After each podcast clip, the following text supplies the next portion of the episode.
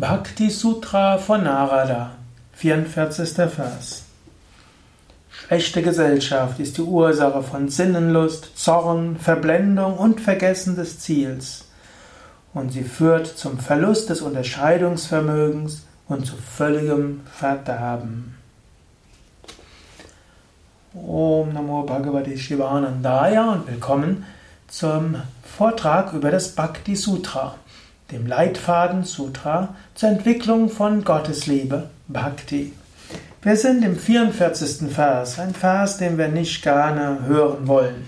Er sagt dort, schlechte Gesellschaft führt zu Sinnenlust, zu Zorn, Verblendung, Vergessen des Ziels, Verlust des Unterscheidungsvermögens und völligem Verderben. Also hier will er sagen, ja, es ist wichtig, dass du auch dich darum kümmerst, dass du in guter Gesellschaft bist. Hm, hier sagt doch, woran kannst du erkennen, ob du in schlechter Gesellschaft bist? Also eine Gesellschaft, die dir nicht gut tut, denn letztlich alles ist Gott. Eine schlechte Gesellschaft per se gibt es nicht.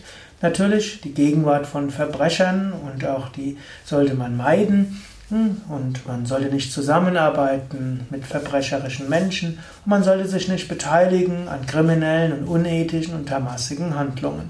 Da habe ich ja das letzte Mal etwas darüber gesprochen. Und ansonsten gilt es, dass du gegenüber Menschen, denen es nicht so gut geht, eher eine gebende Haltung hast. Er sagt, die, Urs die Verbindung mit anderen Menschen, und das kann auch über das Internet geschehen, das kann auch über Facebook geschehen, das kann auch über Nachrichten geschehen, Fernsehen und Zeitung und so weiter. Also all das kann dazu führen, dass du Sinnenlust beflügelst, also Gier bekommst, denkst, das brauche ich noch und das brauche ich noch, das brauche ich noch. In früheren Zeiten waren das hauptsächlich die Kaufhäuser. Menschen gingen dann hin, wollten dies und jenes kaufen. Heute surfen Menschen im Internet und brauchen dieses und brauchen jenes und ständig braucht man noch etwas mehr. Man kann Sinneslust erhöhen, Zorn. Man kann sich darüber ärgern, andere haben Besseres als ich, werde nicht richtig behandelt und so weiter. Also ein Zorn kann kommen. Verblendung. Man kommt in eine falsche Schiene. Man lässt sich von anderen beeinflussen. Menschen, die nicht so spirituell sind, die können einen auch in andere Richtungen bringen. Man vergisst das Ziel. Das Ziel ist die höchste Wahrheit. Man verliert das Unterscheidungsvermögen. Das Unterscheidungsvermögen zwischen dem Selbst und dem Nicht-Selbst und identifiziert sich mit dem Körper und seiner Psyche und seinen Emotionen und was man alles so braucht. Das sind wir alles nicht. Unterscheidungsvermögen heißt, ja, ich bin das alles nicht. Auch Unterscheidungsvermögen zwischen dem Ewigen und dem Vergänglichen. Plötzlich strebt man wieder nach mehr Vergänglich und überlegt, ja, ich bräuchte doch noch dieses. Oder was kann ich noch machen, um meine Zukunft zu sichern? Unterscheidungsvermögen zwischen dem Wirklichen und dem Unwirklichen. Letztlich die Welt als etwas getrenntes von Gott ist unwirklich. Nur Gott selbst ist wirklich. Du kannst Gott erfahren und es gilt, nach Gott zu streben. Die Unterscheidung zwischen der wahren Freude und Sinnesvergnügungen.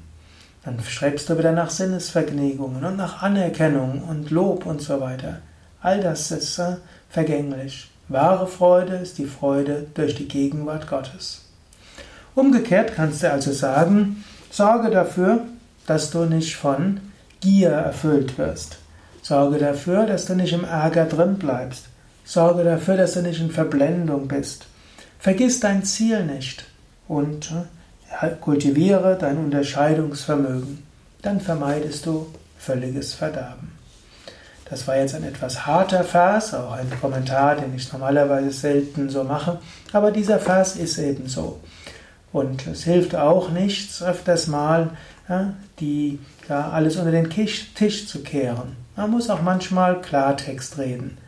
Und äh, so kannst du selbst überlegen, was kann, dich für dich, was kann das für dich heißen? Wie kannst du dein Leben so gestalten und so führen, dass du mehr Gottesliebe erfährst?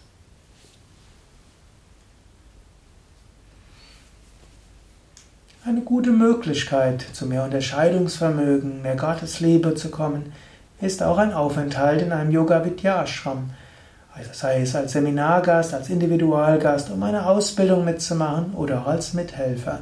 Alle Informationen dazu auf www.yoga-vidya.de